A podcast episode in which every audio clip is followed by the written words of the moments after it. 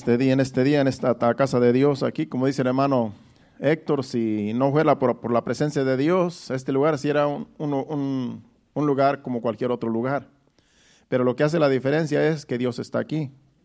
Porque dice que Él habita en medio de la alabanza de su pueblo y lo hemos adorado, lo hemos alabado. Así es que Él está aquí sin duda alguna. Aunque no lo vemos, pero sabemos que su presencia está aquí porque su palabra lo dice. No es por medio de emociones, no es por medio de sentimientos, es por lo que dice la palabra de Dios. Y bueno, la enseñanza en esta noche hay que prepararnos para escucharla.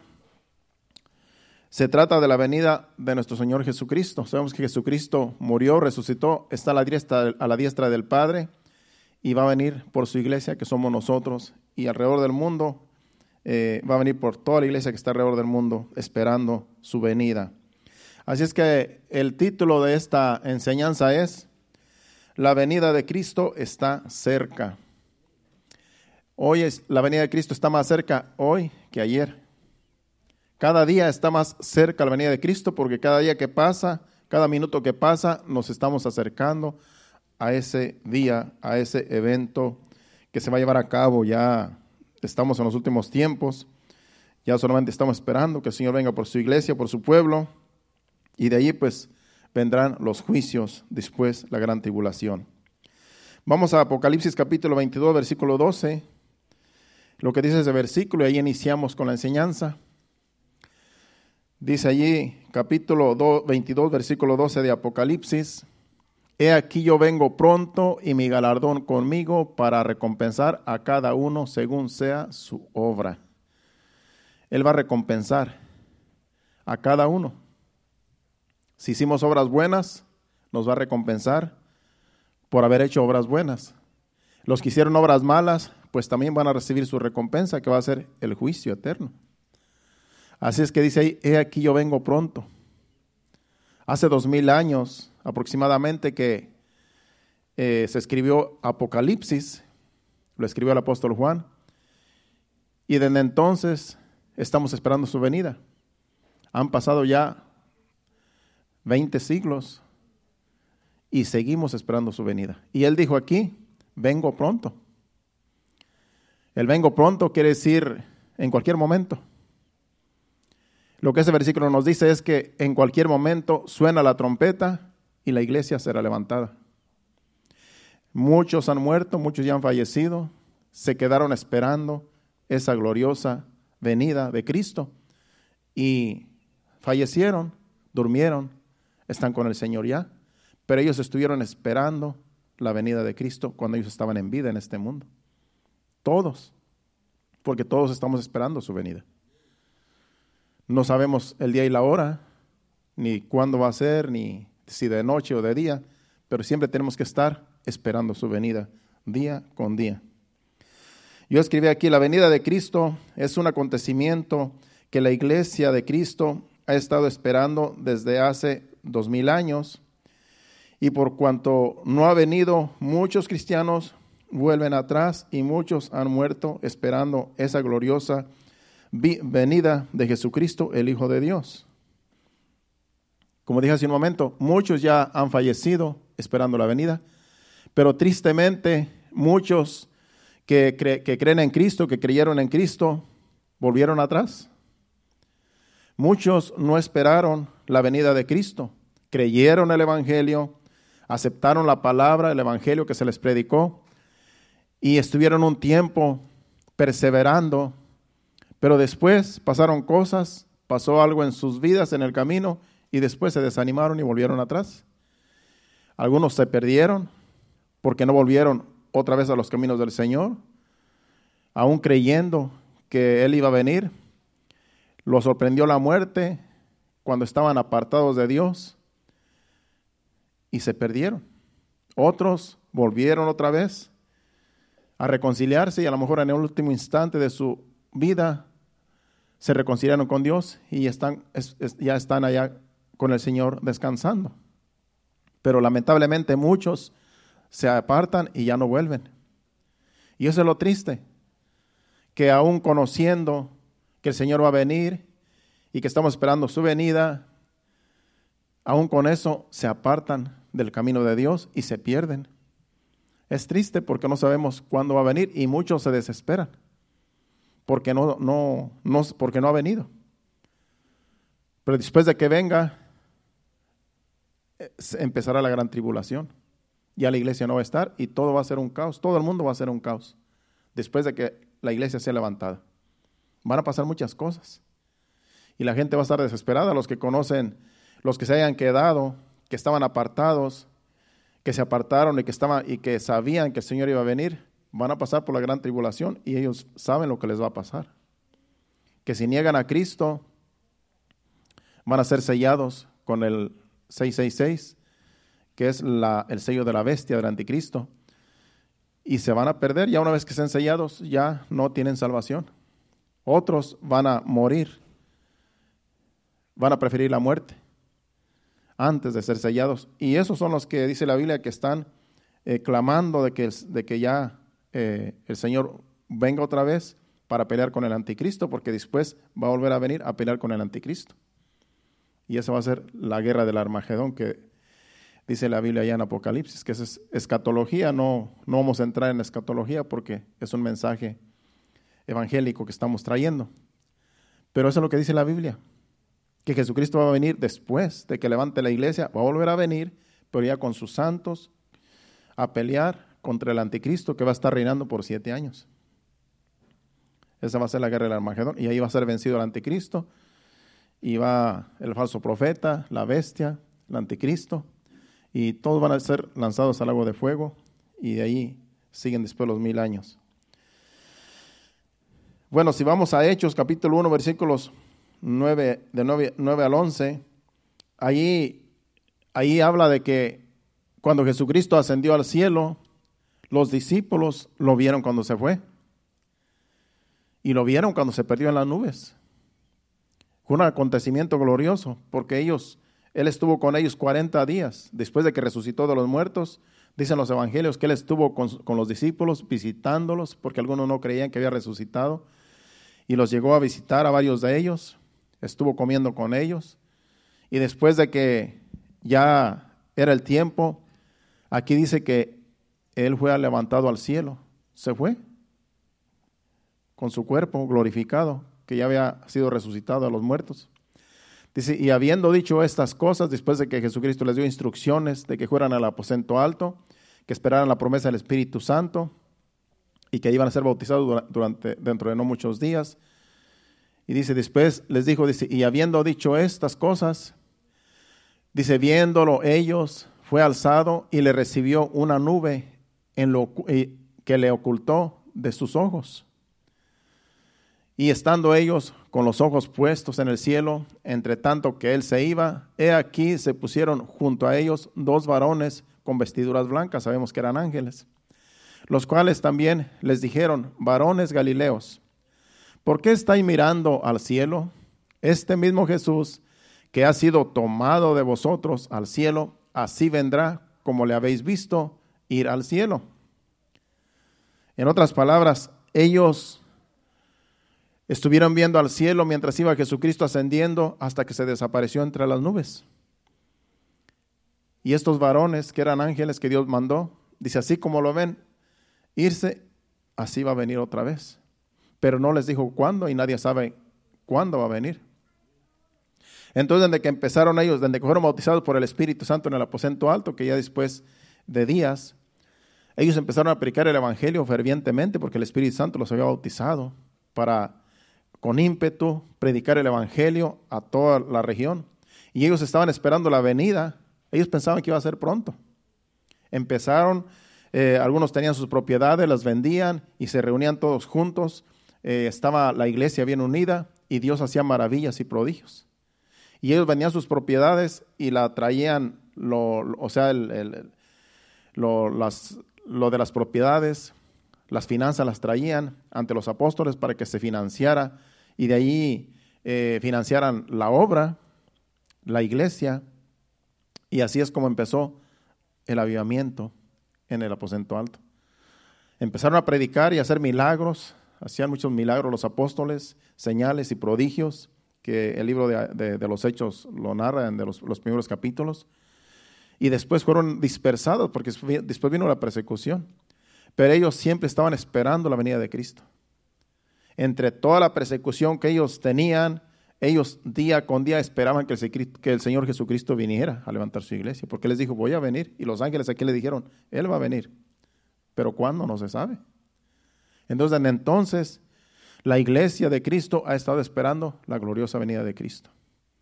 Ya murieron los apóstoles, todos los discípulos, todos, los, todos estos siglos que han pasado, ya han muerto muchos, millones y millones, pero ya están en el cielo, ya están en la presencia de Dios en un lugar especial, y ellos son salvos. Se fueron esperando la gloriosa venida de Cristo y no perdieron la fe hasta el último día de su vida, hasta el último instante de su vida. Y eso es lo importante, que estamos esperando la venida de Cristo, pero si el Señor no viene en estos días, hay que estar esperando hasta el último instante de nuestra vida, esperando que el Señor va a venir y nos va a levantar, aunque estemos ya en un, en un lecho, en una, en una cama ya del lecho de muerte. Nuestra fe tiene que estar firme que el Señor va a venir todo el tiempo que nosotros tengamos vida.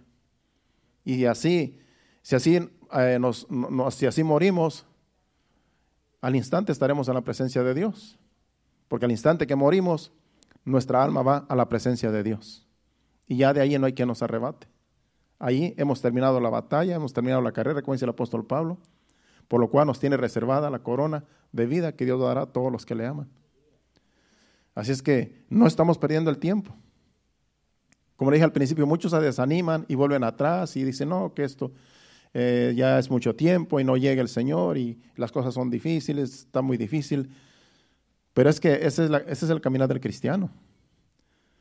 Que las cosas no son fáciles porque esto es de valientes, que si fueran fáciles cualquiera, cualquiera fuera salvo. Porque la salvación es gratis. Pero el, el, el dedicar la vida a la voluntad de Dios. Eso es lo difícil. En nosotros humillarnos, en nosotros decir, no voy a vivir para mí, voy a vivir para Dios. Eso es lo difícil. Y es lo que muchos no quieren hacer, porque quieren seguir viviendo una vida deleitándose en el pecado, deleitándose en la maldad. Y eso es lo difícil, que no quieren dar su vida a Cristo, porque saben que ya no van a vivir una vida como ellos quieren, sino que ahora van a buscar una vida tratando de agradar a Dios, que es lo que estamos haciendo todos los cristianos.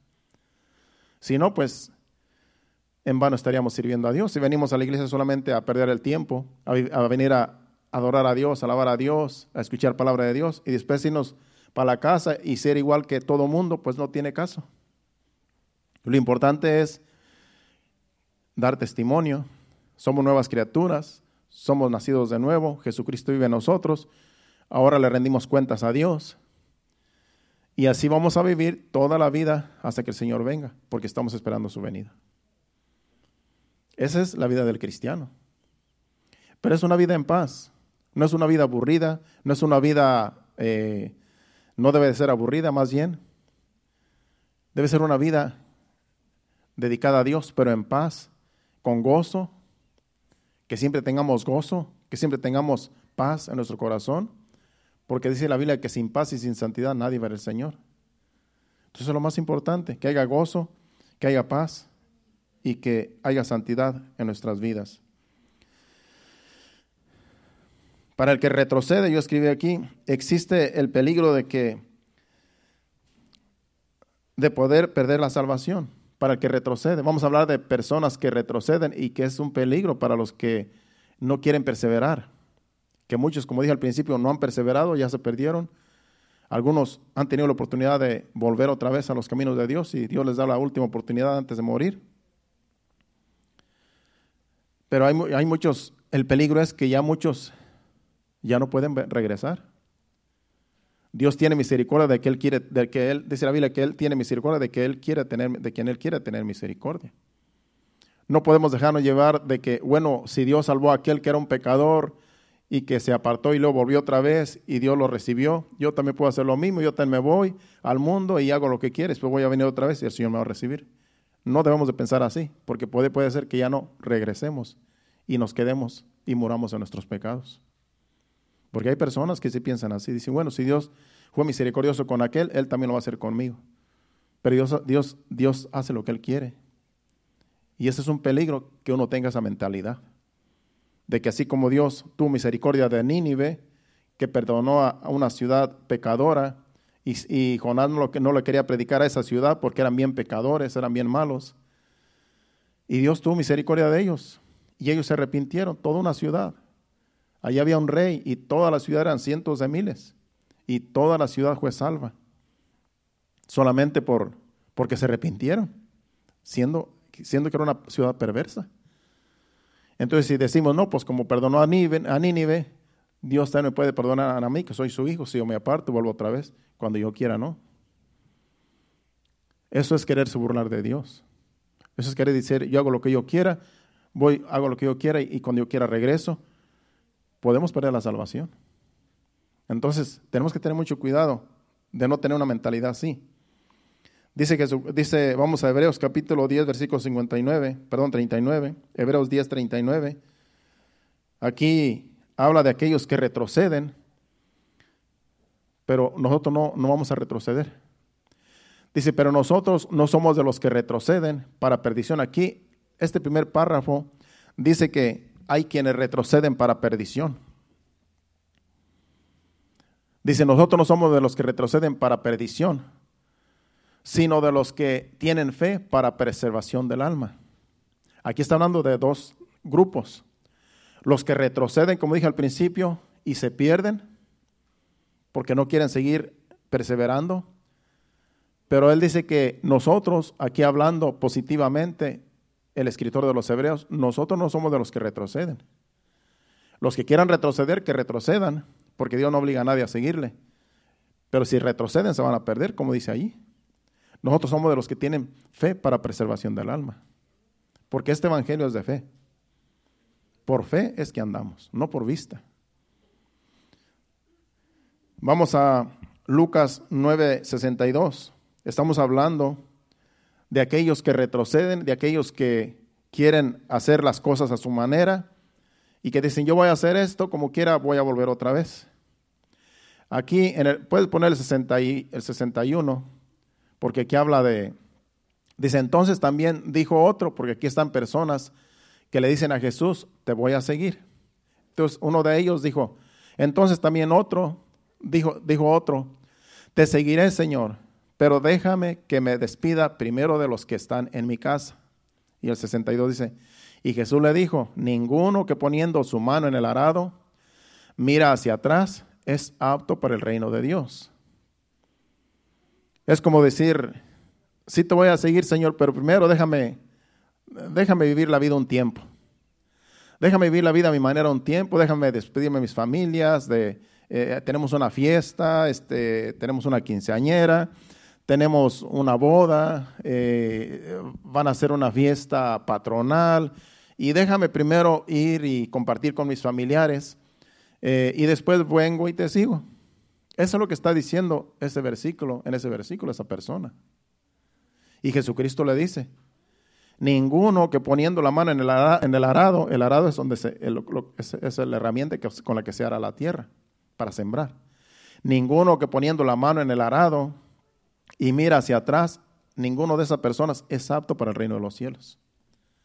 Que si vamos a estar viendo lo que se queda atrás, que si vamos a estar viendo los familiares, eh, los amigos, todas las fiestas que dejamos, todo lo que antes hacíamos, si estamos viendo que mejor quisiera regresar para atrás, dice que no somos aptos para el reino de los cielos. En otras palabras, tenemos una mente eh, todavía pensando en que queremos regresar.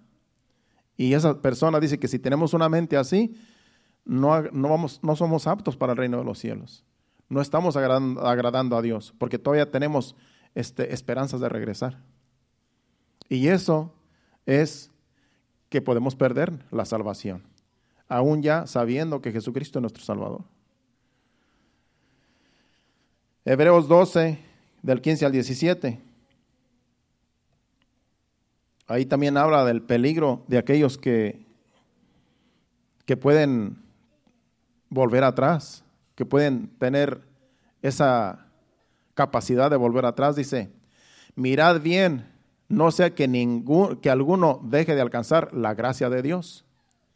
Mirad bien, en otras palabras, tengan cuidado. No sea que alguno de ustedes deje de alcanzar la gracia de Dios, que brotando alguna raíz de, amargura os estorba y por ella muchos se han contaminado. Está hablando de que alguien entre la iglesia puede ser que se contamine, puede ser que tenga una raíz de amargura, puede ser que esté amargado con Dios o amargado con alguien. Y esa persona amargada puede contaminar a otros. Un ejemplo, puede ser que alguien diga, no, últimamente el Señor no viene pronto. Últimamente yo tengo 20 años sirviendo al Señor y no ha venido. Yo me voy al mundo otra vez. Ya me cansé de esperar, eso es pura mentira, me voy otra vez a pecar. Esa persona está amargada con Dios. Esa persona dice, me voy y ya. Y esa persona puede contaminar a otros, especialmente los nuevos. Dicen, bueno, si este que ya tiene 20 años se va otra vez a pecar, pues yo también me voy, pues yo apenas estoy entrando. Si este ya tiene un camino largo y volvió atrás, yo también, eso es, eso es contaminarse. Eso es que esas personas que tienen una mentalidad así pueden contaminar a otros. Y de muchas formas podemos contaminar. O alguien, o hablando de un hermano, de un líder, de un pastor, de alguien. No, últimamente eso es pura mentira lo que está hablando ese pastor. Últimamente no da testimonio. Últimamente empezar, y esa persona que tiene amargura, esa persona contamina a otros con lo que dice, y los otros se desaniman. Se empiezan a desanimar y empiezan a decir, no, entonces esto no sirve. Todo esto del Evangelio, esto es pura mentira, esto es puro, es puro negocio, como algunos dicen. Y empiezan a contaminar a otros, y eso es de lo que está hablando estos versículos. Que tengamos cuidado. No tenemos que dejarnos llevar por lo que dicen, por los comentarios, por lo que alguien está amargado con el pastor o con Dios o con alguien, porque esas personas pueden contaminarnos a todos. Y después estamos todos amargados y volvemos atrás. Entonces, como sigue, diciendo ahí, versículo 16, no sé que haya algún fornicario o profano como Esaú, que por una sola comida vendió su primogenitura. Está hablando de Esaú, el hermano de Jacob. ¿Se acuerdan que creo que Melvin trajo la enseñanza o alguien trajo la enseñanza?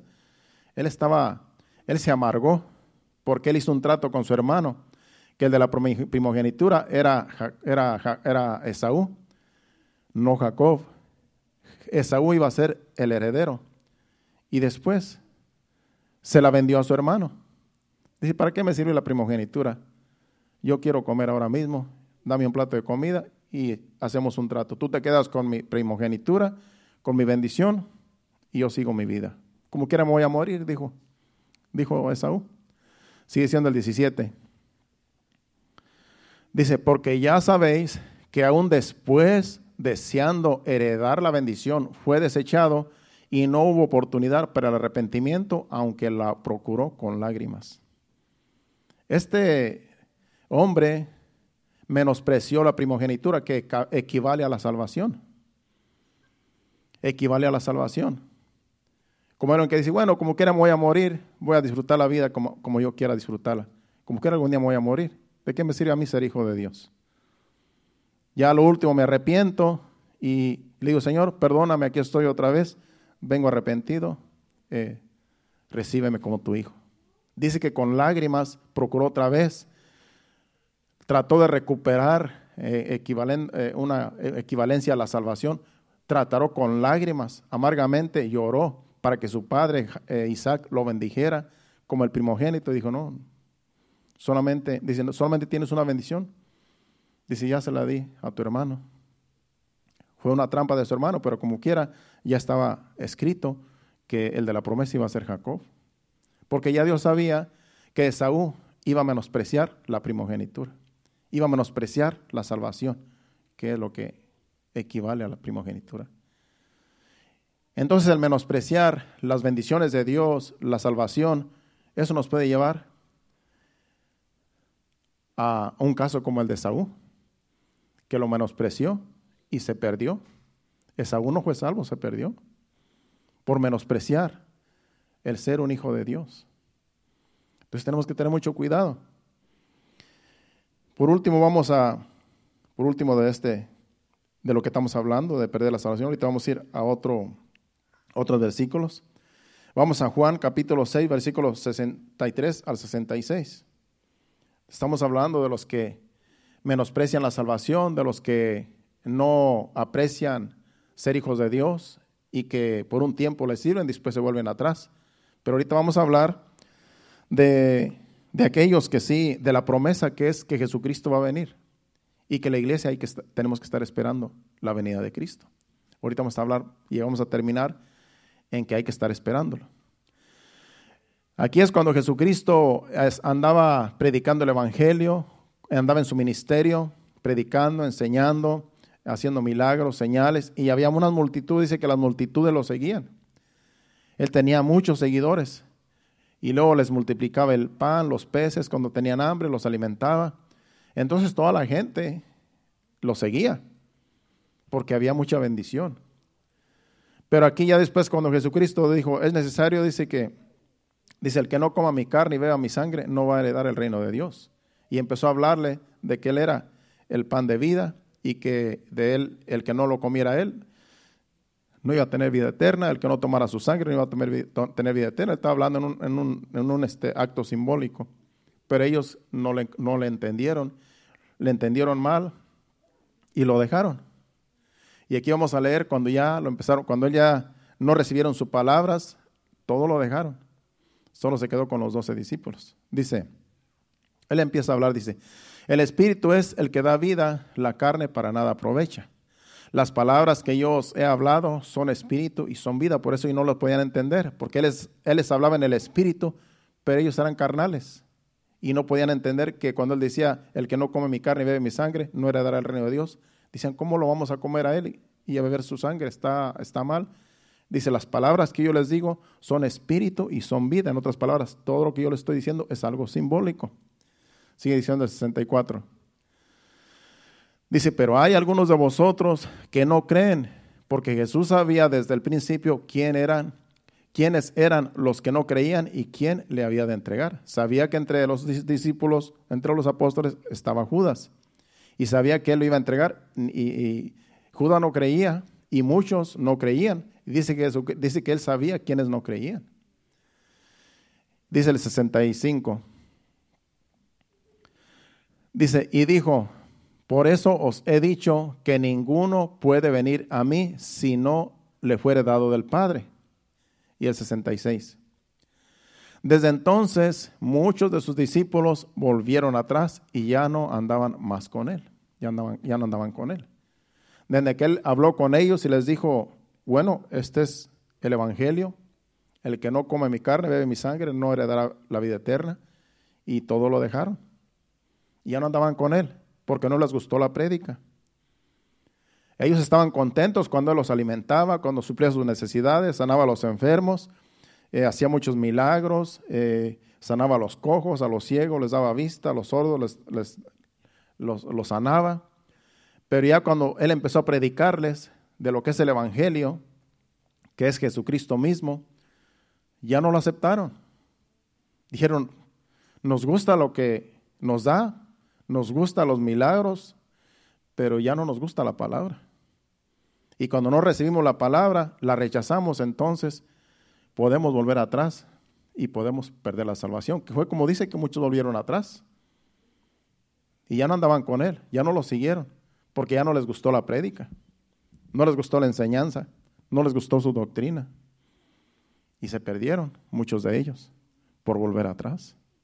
Y siendo que él era el Hijo de Dios, aún viendo las señales, milagros que nadie hacía, con todo y eso volvieron atrás, porque ellos no tenían fe para ser salvos. Ellos solamente querían las cosas terrenales, las cosas eh, físicas. No les importaba lo espiritual. Y lo más importante es lo espiritual. Lo más importante son las cosas espirituales, dijo Jesucristo, buscar primero las cosas de arriba. No hagas tesoros en la tierra, no acumules mucho dinero en la tierra porque aquí todo se desaparece. Hacer tesoros en el cielo donde allá no entra ladrón, no entra la polilla, no entra el mojo, nada ya se corrompe. Y el hacer tesoros en el cielo es hacer buenas obras aquí en la tierra y así estamos acumulando tesoros en el cielo. cuando nosotros hacemos la voluntad de Dios, aquí como hijos de Dios, dando testimonio, viviendo en santidad, ayudando al prójimo, amándonos los unos a los otros, estamos nosotros haciendo tesoros en el cielo. Eso es la vida del cristiano. Y allá todo es ganancia. Pero también la Biblia habla en muchos, en muchos pasajes acerca de su venida y eso nos anima a estar preparados. Ahora vamos a hablar de cuando Dios habla en su palabra, en la Biblia, en los evangelios y en Apocalipsis, de que el Señor, de que el Señor viene, de que el Señor viene por su iglesia. Así como empezamos al principio, que los ángeles, los varones que eligieron al, a los discípulos, así como Jesús va, ascendió al cielo, así va a venir. Aquí vamos a, a estar viendo muchos pasajes donde, o algunos pasajes donde dice que Él va a venir. Afirma que lo que ya se había dicho cuando Él ascendió, lo que dijeron los ángeles, los varones, afirman estos versículos que vamos a leer, de que el Señor va a venir a levantar a su pueblo. Vamos primeramente a 1 Tesalonicenses capítulo 4, versículo 13 al 18. 1 Tesalonicenses capítulo 4 del 13 al 18.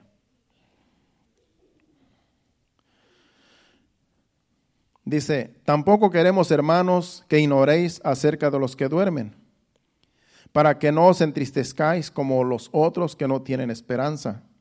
Porque si creemos que Jesús murió y resucitó, así también traerá Dios con Jesús a los que durmieron en él. Por lo cual os decimos esto en palabra del Señor, que nosotros que vivimos, que habremos quedado hasta la venida del Señor, no precederemos a los que durmieron, porque el Señor mismo, con voz de mando, con voz de arcángel y con trompeta de Dios, descenderá del cielo y los muertos en Cristo resucitarán primero. Luego nosotros, los que hayamos, los que vivimos, los que hayamos quedado, seremos arrebatados juntamente con ellos en las nubes para recibir al Señor en el aire y así estaremos siempre con el Señor. Por tanto, alentados unos a los otros con estas palabras. Esto se va a llevar a cabo tarde o temprano. El Señor tarde o temprano viene por su iglesia, viene por su pueblo. Y aquí los, tesalonicenses estaban un poco desanimados porque ya muchos habían muerto. Y aquí le dice el apóstol Pablo, ustedes no deben estar tristes. Los que ya murieron, durmieron, eh, murieron, durmieron esperando la venida de Cristo, dice. Dice, pero la ventaja que tenemos nosotros es que ellos van a resucitar. Dice, no como los otros que no tienen esperanza, no como aquellos que no son cristianos, como aquellos que no son hijos de Dios, que mueren y se pierden. Dice, los que entre nosotros se mueren, los que de entre nosotros mueren, dice, ellos van a resucitar algún día. Y si nosotros estamos aquí todavía, los que habremos, habremos quedado, dice ahí, vamos a ser también arrebatados junto con ellos en las nubes. Primero van a resucitar ellos y después nosotros nos vamos a unir con ellos y allá en las nubes vamos a estar con el Señor en un cuerpo glorificado. Entonces dice, no se desanimen, alentados los unos a los otros con estas palabras. Y eso es lo que hacemos nosotros aquí también cuando traemos la palabra de Dios, aquí les ponemos, nos animamos los unos a los otros con las palabras del Evangelio. Así es como nos animamos. De que el Señor va a venir tarde o temprano y hay que estar preparados. No hay que estar jugando al cristianismo. No hay que estar jugando de que hoy sí, mañana no. Mañana sí y después me voy un ratito al mundo y vuelvo otra vez. Porque eso es estar tibios. Y los tibios, dice la Biblia en Apocalipsis, que el Señor los va a vomitar. Entonces nosotros tenemos que estar, dice que es mejor estar fríos a que estar tibios, porque un frío tan siquiera sabe que necesita calentarse. Pero los tibios creen que están bien. Y ese es el peligro de los que están tibios. De que ellos creen que están bien y que Dios está contento con ellos. Y cuando venga el Señor a levantar su iglesia, se van a quedar. Dice que los va a vomitar de su boca. No los va no los va a recibir. Entonces, preferible estar frío, pero es mejor estar calientitos porque así el Señor viene por una iglesia que está preparada. Vamos ahora a 1 Corintios capítulo 15, versículos 51 al 52, porque ahí también el apóstol Pablo habla de la venida de Cristo. El que escribió 1 de Tesalonicenses, 2 de Tesalonicenses, 1 de Corintios, 2 de Corintios, fue el mismo apóstol Pablo. Por eso lo que les dice a los corintios, a, ah, perdón, a los tesalonicenses también se lo dice a los corintios, pero con otras palabras aquí. Pero es lo mismo, es el mismo acontecimiento, es el mismo arrebatamiento. Vamos a leer del 51 al, el 51 al 52. He aquí os digo un misterio, no todos dormiremos, pero todos seremos transformados. Al decir que no todos dormiremos es que no todos vamos a morir. Dice, en un momento, en un abrir y cerrar de ojos, a la final trompeta, porque se tocará la trompeta y los muertos serán resucitados, incorruptibles, y nosotros seremos transformados. ¿Entendió que dice el primer versículo que leímos? No todos, ¿verdad? Ponlo otra vez. He aquí, dice, pero esto os digo, hermanos, el, el 51. He aquí os digo un misterio, este es un misterio. No todos dormiremos, no todos vamos a morir, pero todos seremos transformados. Los que ya murieron o los que vayan a morir de aquí en adelante, ellos van a resucitar. Dice, pero vamos a ser transformados los que no muramos. Por eso dice el 52. Vuelvo, a poner. En un momento, dice, en cualquier momento, en un abrir y cerrar de ojos, dice que así como uno parparea, así va a venir, así va a sonar la trompeta. A la final trompeta, dice, porque se tocará la trompeta y los muertos serán resucitados, los que ya murieron, incorruptibles, en otras palabras, en un cuerpo incorruptible los que ya tienen los puros huesos, que ya está el puro esqueleto ahí en los cementerios, algunos que aún los incineraron, algunos que murieron quemados en las hogueras, algunos mártires, algunos que se los comieron las bestias. Dice que esas personas van a resucitar con un cuerpo incorruptible. Y nosotros seremos transformados. Los que quedemos, la iglesia que quede, que está esperando su venida, la iglesia va a ser transformada en un cuerpo glorificado, como el que tenía Cristo cuando resucitó de los muertos. Porque cuando Jesucristo resucitó de los muertos, Él podía comer, Él podía, se podía tocar. ¿Se acuerda que cuando dijo Tomás que si no, cuando dijeron los discípulos, ya el Señor resucitó, vino a visitarnos, dice. Y dijo Tomás, bueno, yo no lo voy a creer hasta lo que no eh, toque sus heridas. Hasta entonces yo voy a saber que sí resucitó. Mientras tanto no lo voy a creer. Y él no estaba cuando Jesucristo se apareció a los demás discípulos. Entonces después, otro día dice que vino Jesús y ya estaba Tomás. Y ya sabía Jesús que Tomás había dicho esto. Y le dijo, Tomás dice, ven y mete el dedo en mis, donde, donde estaban mis clavos, en mis manos. Dice, y mete tu mano en mi costado donde le clavaron la lanza. Y lo hizo. Y dijo, entonces sí, sí creo. O sea que Jesucristo tenía un cuerpo. Él tenía sus heridas, tenía un cuerpo que se podía tocar, se podía palpar, él podía comer. Él estaba entre sus discípulos, se relacionó con ellos, pero él podía traspasar las paredes, porque en una ocasión estaban ellos reunidos y él entró sin abrir la puerta y apareció ahí con ellos. Traspasó la pared en un cuerpo glorificado, como dice allí, en un cuerpo transformado. Así como el cuerpo de Jesús que resucitó a los muertos, así vamos a, tener el cuerpo, la iglesia que sea levantada. Por eso vamos a traspasar los cielos. Podemos al instante desaparecer y aparecer allá con Dios. Ese es un misterio, es un acontecimiento que se va a llevar a cabo. No sabemos cuándo, la Biblia dice que va a suceder. Nosotros lo que tenemos que hacer es creer.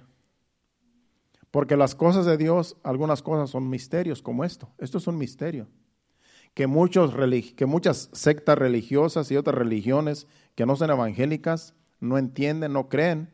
Como no entienden, no creen.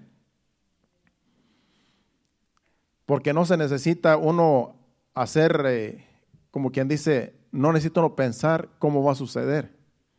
Lo, uno, lo único que tenemos que hacer es creer lo que dice la Biblia porque los misterios de Dios no podemos entenderlos nosotros con nuestra mente humana. Dios solamente nos pide que creamos, que no seamos como Tomás, que él solamente que él tenía que tocar para creer. Dios quiere que nosotros creamos la palabra para poder nosotros eh, ser levantados, en este caso la iglesia. ¿Cómo va a suceder? No sabemos, pero hay que estar preparados. Como la novia cuando se prepara para irse a casar. Así quiere Dios que estemos preparados. Así es que estamos en el camino rumbo a la perfección. Santiago 5, capítulo 5, versículos 7 al 8. Ahí también habla de que como el labrador que también cultiva y espera la lluvia temprana y la tardía, dice que así también nosotros tenemos que estar esperando al Señor con paciencia, porque el, labrador dice que con paciencia espera que llueva.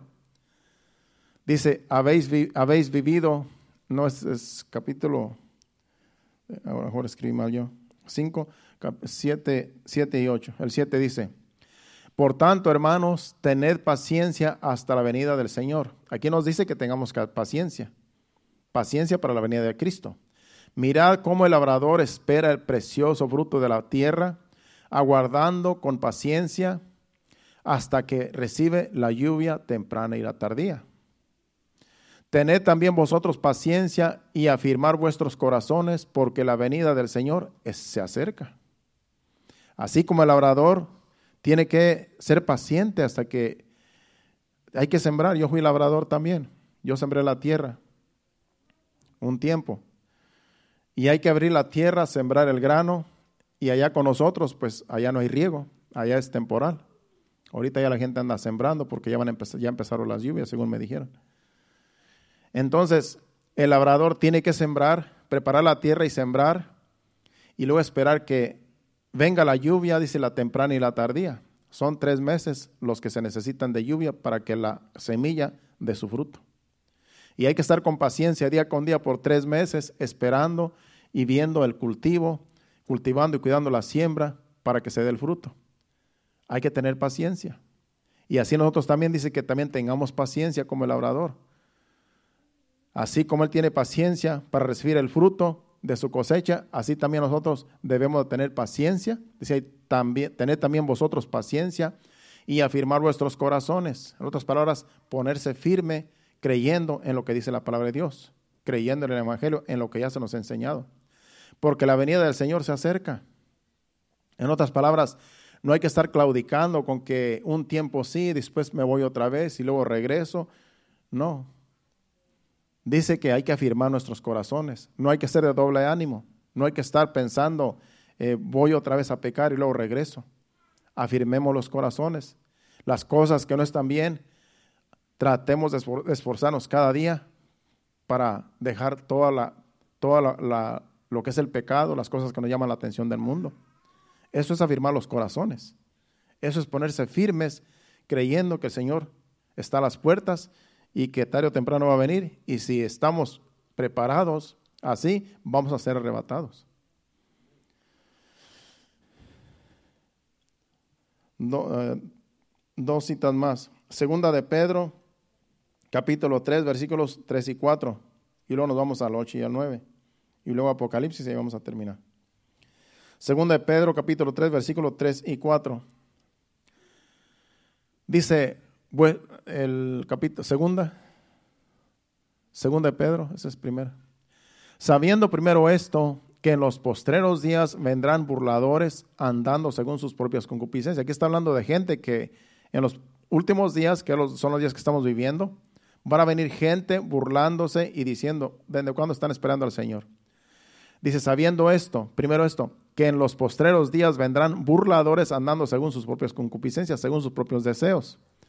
El 4 dice, y diciendo, ¿dónde está la promesa de su advenimiento? ¿para dónde está la promesa de que Jesucristo va a venir? Porque desde el día en que los padres durmieron, todas las cosas permanecen así como desde el principio de la creación. En otras palabras, ¿Desde cuándo dicen que va a venir Cristo? Desde que nuestros padres murieron, nuestros abuelos murieron. ¿Desde cuándo están diciendo que el Señor viene? Y van a estar burlándose de que, de que no es cierto. Mucha gente se burla. Pero dice el versículo 8 y el 9. El 8 dice, mas, oh amados, no ignoréis esto, que para con el Señor un día es como mil años y mil años como un día.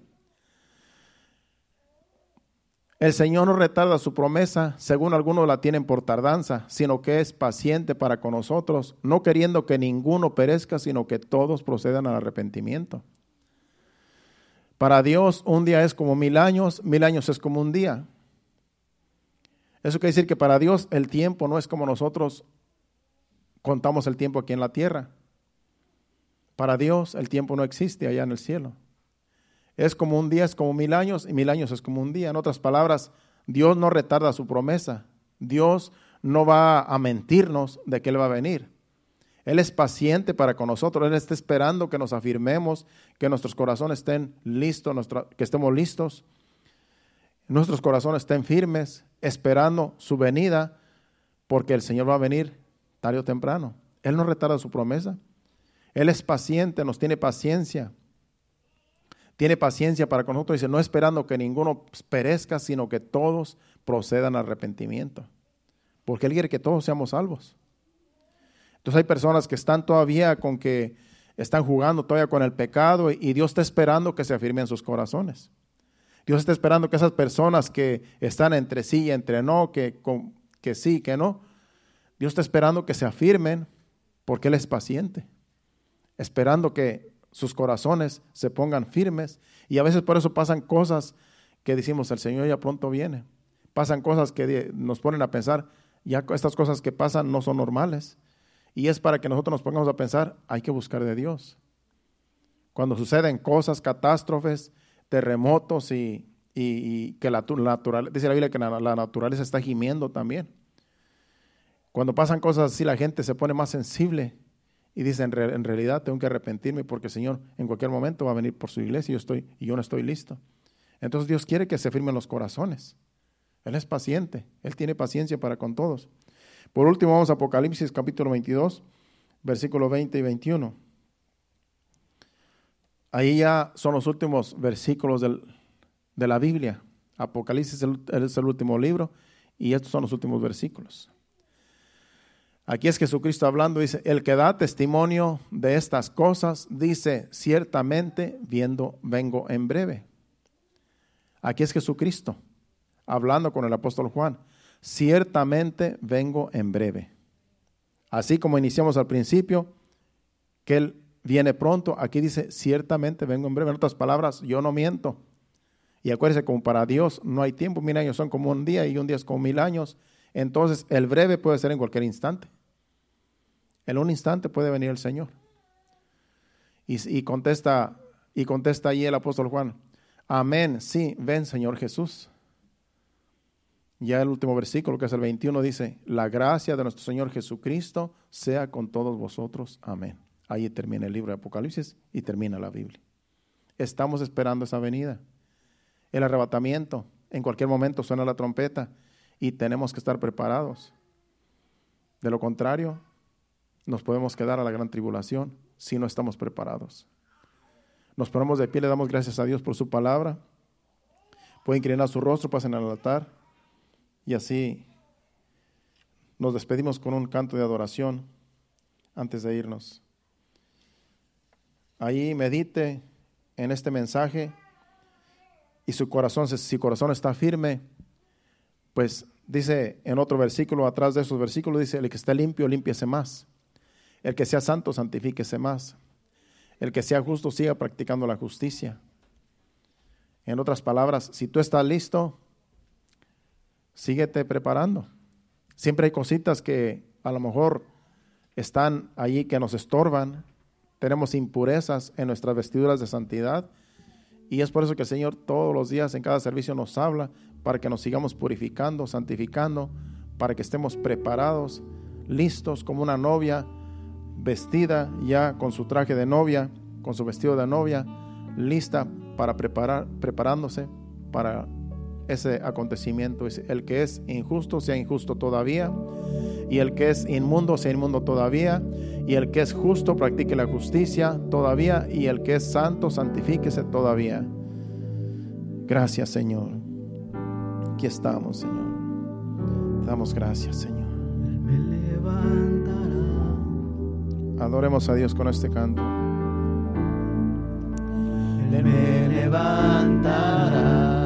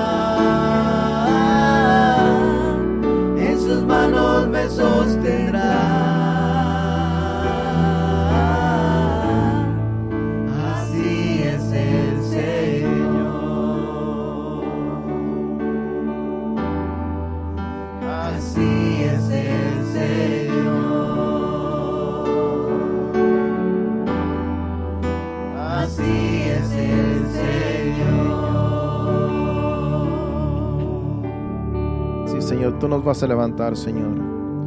Tu iglesia te espera. Tu iglesia dice, ven, Señor Jesús. Te estamos esperando, Señor. Estamos listos, Señor amado, para que tú, Señor, nos lleves a esa patria celestial, Señor. Porque en este mundo hay mucha injusticia, Señor, mucha maldad, Señor, y no queremos vivir aquí, Señor, por toda una eternidad, Señor. Que estemos preparados para ese acontecimiento, Señor, glorioso, y que podamos ser arrebatados allá en las nubes para estar contigo, Señor, por toda una eternidad, Señor. Ayúdanos con tu Espíritu Santo a purificarnos cada día, Señor. Viviendo en santidad, Señor. Apartados para ti, Señor. Como una novia que espera a su novio. Así, Señor. Queremos estar siempre, Señor. Ayúdanos, te lo pedimos en el nombre de Jesús. Padre, nos vamos a despedir no de tu presencia, sino de este lugar, pidiéndote que nos lleves con bien a nuestros hogares, guarda nuestros vehículos, Señor amado, quita todo tropiezo, Señor, para que podamos llegar todos con bien, Señor, a nuestro destino, a nuestro hogar, Padre. Guárdanos en el camino, Padre, y que el viernes podamos volver otra vez a esta casa, Señor, donde tú nos vas a hablar, Señor. Y aquí estaremos, Señor, adorándote, alabándote, Señor, el viernes. Llévanos con bien y tráenos de regreso el viernes también, junto con los demás hermanos que van a llegar. En el nombre de Jesús en tus manos nos ponemos, Señor. Amén y amén. Dios les bendiga. Estamos despedidos. Aquí nos vemos primeramente Dios el viernes a las 7.30. Dios les bendiga. Hasta el viernes.